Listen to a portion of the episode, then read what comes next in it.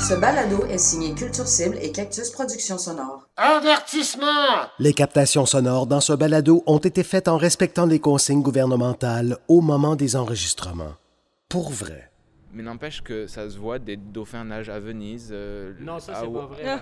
Non, c'est pas vrai? C'est faux, ça a été débunké C'est ce vrai? matin. The National Alors ça, Geographic. alors ça, Alors tout Alors, monde alors, tout ce que je dis c'est de la merde en fait. Euh, non. Votez, Na- votez à droite, na- arrêtez tout. National Geographic, ont comme, ouais, ils sont venus et étaient comme, ok, là, les images de ci, de ça, de ça, d'animaux qui reviennent en ville, c'est. un peu suspect Mais, quand ouais, même. c'est- Ouais. mais c'est pour ça que c'était. C'est la même chose pour les signes, là, c'est pas vrai. Genre, il y a Les pas. signes? euh, il y avait des, photos de signes, l'animal.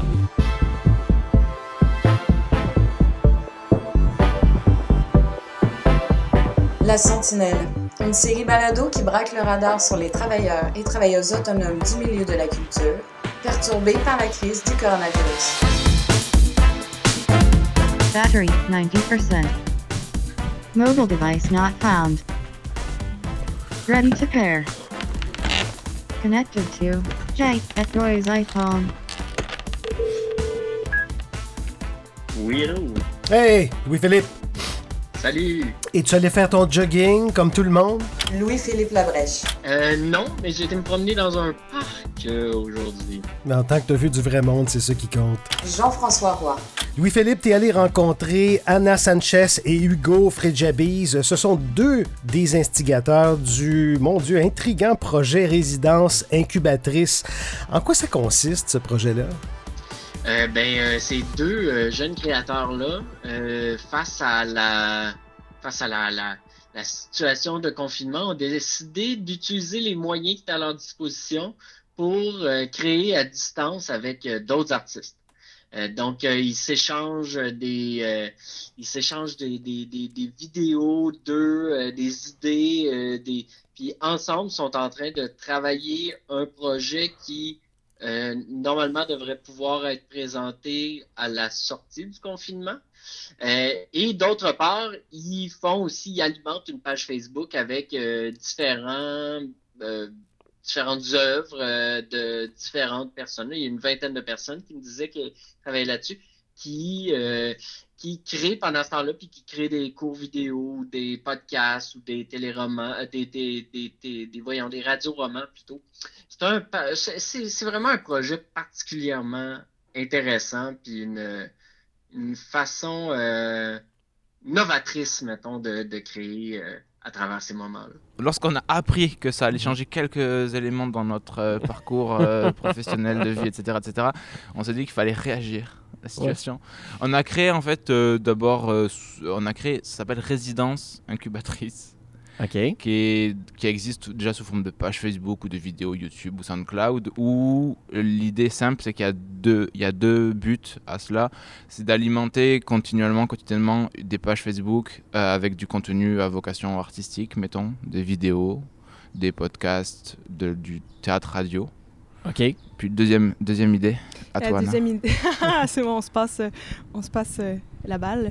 Euh, la deuxième idée, en fait, c'est de, c'est de créer une, ben, une pièce, ou en tout cas créer quelque chose euh, durant toute la quarantaine et de la présenter le jour de la levée de la quarantaine ou le jour d'après ou le deux jours après.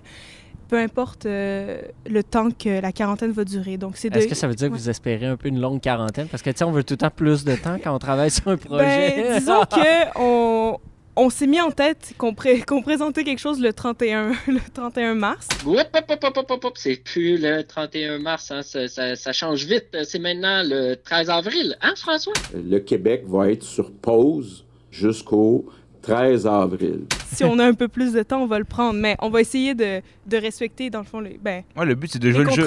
Comme, ouais. une, comme Ouais. une Jouer le jeu. performance, tu donnes, des, tu donnes des, des contraintes formelles pour pouvoir mener à bien ton projet artistique. L'idée Mhm. c'est de- d'être à jour et de le lendemain du, de la levée du confinement, dans deux semaines, dans six mois, qu'on puisse présenter quelque chose.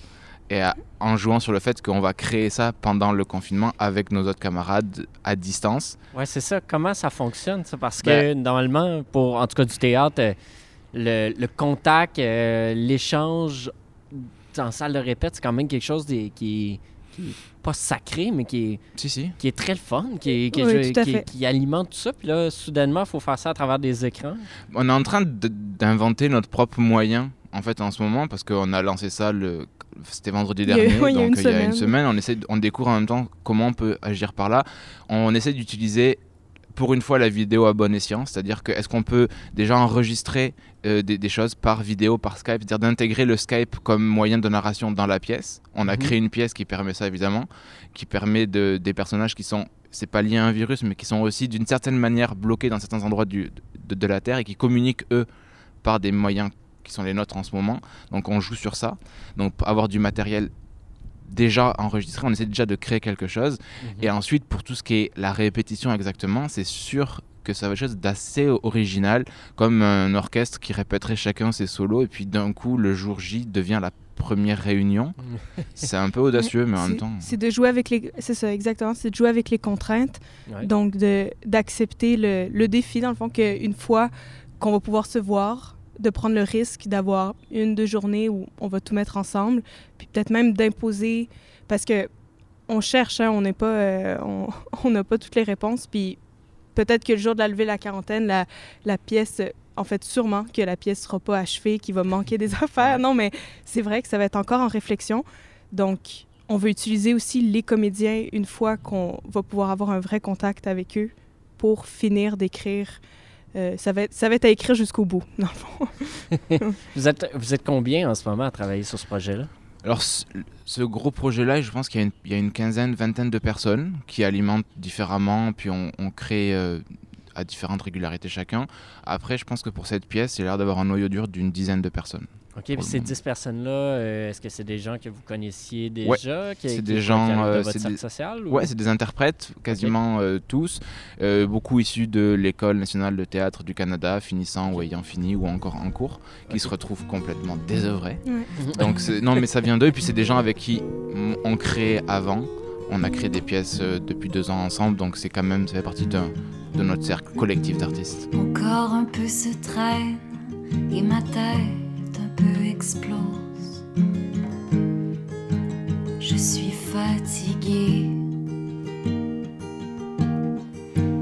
Fatiguée de toujours courir sans jamais franchir l'arrivée du tour. Mon amour. C'est des gens qui, répondent à des appels aussi, donc euh, on, on peut... euh, Il y en a un qui fait « Ah, OK, euh, j'aurais besoin d'une voix pour euh, publier euh, euh, un bout de radio ou un bout de texte que je veux lire. » Puis là, il y en a un qui fait « OK, moi, je le fais. » Puis on s'envoie euh, des affaires comme ça pour essayer de, de créer, dans le fond, à distance. Vous, c'est quoi votre background? Vous arrivez d'où? Euh, moi, je suis étudiante à l'École nationale de théâtre en deuxième année et j'espère pouvoir la, la terminer. on, on Je te verra. le souhaite. C'est mais- tellement difficile une formation de théâtre. Je te souhaite vraiment de te rendre. Oui, c'est Ouais, ça. ouais, c'est je, ça. je Donc, comprends euh, ça. Ouais, c'est ça. Ben, c'est là que j'ai rencontré Hugo aussi. Puis, euh, ça. Euh, moi, j'ai terminé euh, l'école nationale l'an dernier en Ok. programme d'écriture dramatique. Ok. Puis, Ah ouais. C'est ça. Euh, Je suis pas acteur du tout. Non, mais je veux bien faire un effort de- pour l'effort de guerre. Mais, mais euh, ouais, non, je, je suis arrivé au Canada justement pour l'école, pour le théâtre. Et puis, donc, je crée, je crée à Montréal depuis 4 ans. Ah, c'est très cool, ça. Quand même, mais vous vous êtes pas beaucoup à passer à travers le, le programme euh, d'écriture dramatique, fait que c'est... Bah ouais, C'est pas rien. À c'est passer à travers les mailles du filet. Ouais, c'est ça. Euh, avec euh, la, la situation de, de quarantaine, qu'est-ce qui a changé dans vos vies respectives, dans le sens où avez-vous perdu des contrats? Est-ce que vous aviez des choses de planifiées qui ont pris le pas? Ouais, à peu près tout ce qu'on avait. Non, mais c'est vrai. Après, il y a un- une... moi j'ai un dernier contrat qui est pas sûr, mais on attend chaque jour l'annulation parce qu'en plus c'est en Allemagne, donc j'imagine qu'ils. Non, voilà, c'est ça. C'est ça. On dirait un sketch, mais donc on attend. C'est le dernier contrat qui a pas été annulé, mais ça sent pas super bon, par exemple. Donc oui, oui, euh, à peu près. euh, bah, dans c'est sur les les contrats sur les trois prochains mois. à peu près tout a été annulé, certains reportés, mais d'autres c'est compliqué. Certaines demandes aussi ont été gelées, je sais pas où ça en est. Les seuls contrats qui, qui restent, c'est les contrats d'édition, parce qu'ils peuvent éditer euh, à distance. à distance. Donc ça, ça, ça fonctionne encore. Sauf que c'est un peu triste pour la sortie euh, du livre, parce que ben, on pourra plus, on peut, on peut pas être sur place, on peut pas, enfin, j'en sais rien dans, dans les librairies, mais c'est la seule chose qui perdure pour moi. Donc euh, tout, tout le reste théâtralement, c'est vrai que c'est c'est mis à l'arrêt. Donc c'est c'est aussi pour ça qu'on cherchait des, des solutions. Enfin, c'est même pas économique parce qu'économiquement, euh, pour le moment, ça marche pas encore. Mais on... Non, mais, Non, mais je veux dire on au va niveau- devenir célèbre, Hugo. Ouais, non, mais au, C'est au ça niveau, projet. C'est ça le projet. au niveau de notre quotidien, c'était impossible de rien faire d'autre parce que, enfin, moi, je sais rien faire d'autre. Donc, on- c'était égoïste comme projet de se dire, euh, faut, il faut qu'on se défende, il faut qu'on se débatte. Et dès le lendemain, on a inventé ce projet-là qui était plutôt un, un titre qu'autre chose au début, avec une idée de nourrir un contenu informatique. On savait même pas ce qu'on allait faire, parce que ça allait être complètement nul. Puis on s'est tourné, puis on trouve des, des- des solutions comme le, le radio-théâtre, par exemple, le, le radio-théâtre qui marche bien. On peut enregistrer à distance, on peut faire des montages chez soi. On arrive à avoir un objet euh, artistique qui, qui tient la route. Donc on, on essaie de trouver en ce moment, et puis ça, ça marche bien. Il y a bien eu des tentatives. Des acrobates funambules sur les flancs de Babel qui essayaient de dresser des banderoles de paix. Ils s'exprimaient à l'universel. Ils lançaient des affiches map mondiales. Leurs revendications étaient fraternelles. Et sincèrement, sans tout ce qu'il y avait autour, cet enthousiasme nous donnait franchement des airs de soleil. On a embarqué là-dedans en se disant qui embarque, embarque. Ouais. Qui veut regarder, regarde. Tant que nous, on, on se nourrit aussi. Donc, on... Mais les gens embarquent de plus en plus de jour en jour aussi. Euh, moi, je contacte d'autres gens que je connais qui disent Ah ouais, je suis intéressé, qui font des affaires de leur bord. Donc, c'est quelque chose qui, qui grandit, mais qui est sans prétention non plus. Donc, qui n'est pas dans, euh, dans un objectif euh, mondial, mais vraiment pour nous nourrir, nous. Puis, qui veut participer à ça vient avec grand plaisir et sera évidemment accueilli. Êtes-vous plus en mode création collective pour le moment? Mais par exemple, le- le- la première étape du projet de fournir des contenus artistiques, c'est Ouais. euh, quasiment une franchise. C'est que on peut, euh, enfin, on, on va, on n'a pas une ligne de conduite extrêmement stricte ou avec des thèmes. Chacun peut apporter un peu ce qu'il veut, du moment que ça répond euh, à cette contrainte-là d'être depuis chez soi, de le faire pendant la, pendant cette crise-là et que ça a quelques vocations artistiques, mettons, mais chacun peut faire ça. Sur ce qui est de, de- de la pièce en construction, euh, on, on pilote ça beaucoup avec Anna, parce qu'il faut quand même euh, qu'on- nous on, on produit du contenu textuel par exemple et on, on arrive en ce moment à, à proposer aux autres des textes donc comment ils se les rapproprient ou qu'est-ce qu'ils proposent eux mais là sur cette pièce là on c'est sur un mode un peu plus classique de on écrit et on propose des choses alors que la première Est-ce qu'il y a- partie euh, Est-ce qu'il y a un metteur en scène ou une metteur, une metteur en scène euh, qui- Ça va être à voir. qui- qui- ouais, parce qu'à un moment donné, ça- souvent c'est la, la job euh, du ou de la metteur en scène de, de organiser un peu le chaos qui peut exister euh, Ouais. à travers les interprètes. Fait que là, j'imagine que dans ce contexte en plus, quand tu es en train de créer, il y, a, il y a comme deux fois plus de chaos puis de, Ouais. de- de possibilités. Oui, puis pour l'instant, en fait, on, on est, on est prêt à ce que le produit final soit, par exemple, une lecture ou quelque chose de, de simple au niveau de la mise en scène pour pouvoir vraiment se concentrer sur euh, le texte. Puis ça, on s'en, on s'en parle beaucoup, on, on, euh, on crée beaucoup, on se parle, on écrit, euh, tout ça. Donc, pour l'instant, c'est quelque chose qui se fait beaucoup à deux. Après, quand ça va venir le temps de faire comme une vraie mise en scène, euh, ça va être à voir. Mais c'est vrai que la mise en scène prend déjà une part importante dans l'écriture parce qu'on essaie déjà Ouais. de se dire vraiment qu'est-ce qui pourrait fonctionner sur scène. Si jamais on enregistre des vidéos à l'avance est-ce que ça va est-ce que ça sera crédible au niveau de, de- du, du réalisme de ces vidéos là donc on essaie déjà de, de- de baliser le plus possible dans l'écriture pour que ça ressemble à quelque chose rapidement parce qu'on n'aura pas le temps de on n'aura pas deux mois de création on sur- sait pas, on, aimerait- sait pas. non mais euh, sur place une fois que si on doit le jouer on, a- on, on voudrait que ce soit efficace rapidement donc on essaye de penser ça à l'avance quand même Euh, comment ça se passe avec l'écran, surtout dans le cadre d'une création? Euh, je pense qu'on l'aborde d'une manière. On est obligé de l'aborder d'une manière un peu différente, sans nécessairement euh, changer, changer ce qu'on sait faire. Donc, pour ce qui est du contenu plus régulier qu'on essaie de mettre sur la page, Ouais. il y a par exemple des gens qui vont juste se filmer en train de lire des textes ou de. Ou de ouais, ce genre d'affaires-là. Donc, c'est sûr que ça change. Ça change le rapport. On peut pas avoir exactement euh, la sensation qu'on a quand on voit quelqu'un en live mais ça reste un acte de, de dire, de, de, montrer quelque chose. Puis on parle beaucoup du fait que les écrans, tout ça, ça nous relie beaucoup en ce moment. C'est vraiment comme ça qu'on qu'on commence à exister en tant que euh, collec- collectivité. Donc, je trouve que ça rapproche d'une certaine manière aussi de, de voir des gens se poser, lire un texte, essayer quelque chose. Donc, c'est sûr qu'il n'y a pas la sensation du live, mais on se retrouve quand même dans, dans l'autre, je trouve. Nous les observions. Depuis nos échafaudages en friche, derrière notre construction abandonnée, nous les regardions admiratifs et entraînés. La joie est contagieuse. Et bientôt, d'autres parmi nous allèrent les rejoindre pour aider aux banderoles de paix. On aurait dit qu'on dressait les voiles de Babel comme un jour de grand départ. Ça flottait dans l'air. On aurait cru au large à la grande traversée. Ça renouait les liens et détachait les amarres. Puis ça, rappelle, moi je pense que tu as raison, ça rappelle aussi en creux le- la nécessité d'exister au théâtre, que, que oui, on peut pas remplacer ça par autre chose. Donc c'est un peu la précarité qui montre que oui, le théâtre, c'est- quelque chose de fondamentalement différent. Et on se rappelle pourquoi c'était différent à ce moment-là. C'est un peu ironique, mais oui. Mais en même temps, il y y a un jeu un peu stylistique de se dire que même si quelqu'un qui lit, même si on se prend en vidéo ici en train de lire au grand air, on voit dans l'écran le confinement déjà, où on faisait souvent des lectures dans la rue avec, euh, avec des, des- des acteurs et des actrices. Puis là, ils se filment. On voit tout de suite, il y a un côté un peu triste de se dire oui, c'est beau, mais en même temps, c'est pas ça. Ouais. C'est- C'est c'est éphémère, c'est transitoire. On, on fait ça parce qu'on peut pas faire autre chose maintenant, mais là-dessus, on, on va pas se. C'est c'est pas vrai que moi, je trouve qu'on trouve une autre solution aussi valable que Ouais. la scène. Ça reste une, une manière précaire de, de lutter contre euh, cet, cet- cet état-là. Et même si euh, c'est pas une- il y a quelques vidéos qui parlent ou quelques textes qui parlent de la quarantaine du virus, mais même si on n'en parle pas de la quarantaine, les vidéos parlent de la quarantaine, c'est sûr, parce que tout tourne autour de ça.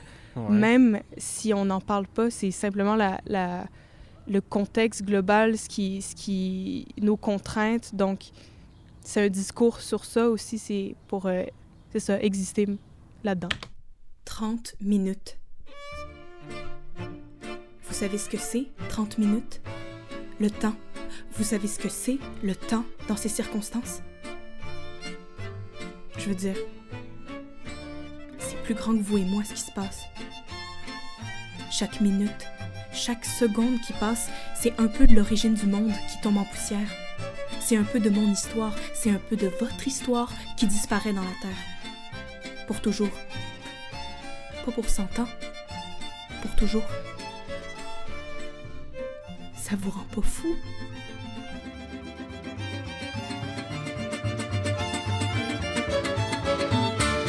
Moi, ce qui me faisait peur au début, et encore une fois, c'est quelque chose de très personnel et presque égoïste, je sais pas, c'était de se dire comment c'est difficile d'exister en étant passif de quelque chose, mettons, parce que je, je suis pas, je suis pas médecin a priori, donc je vais pas servir.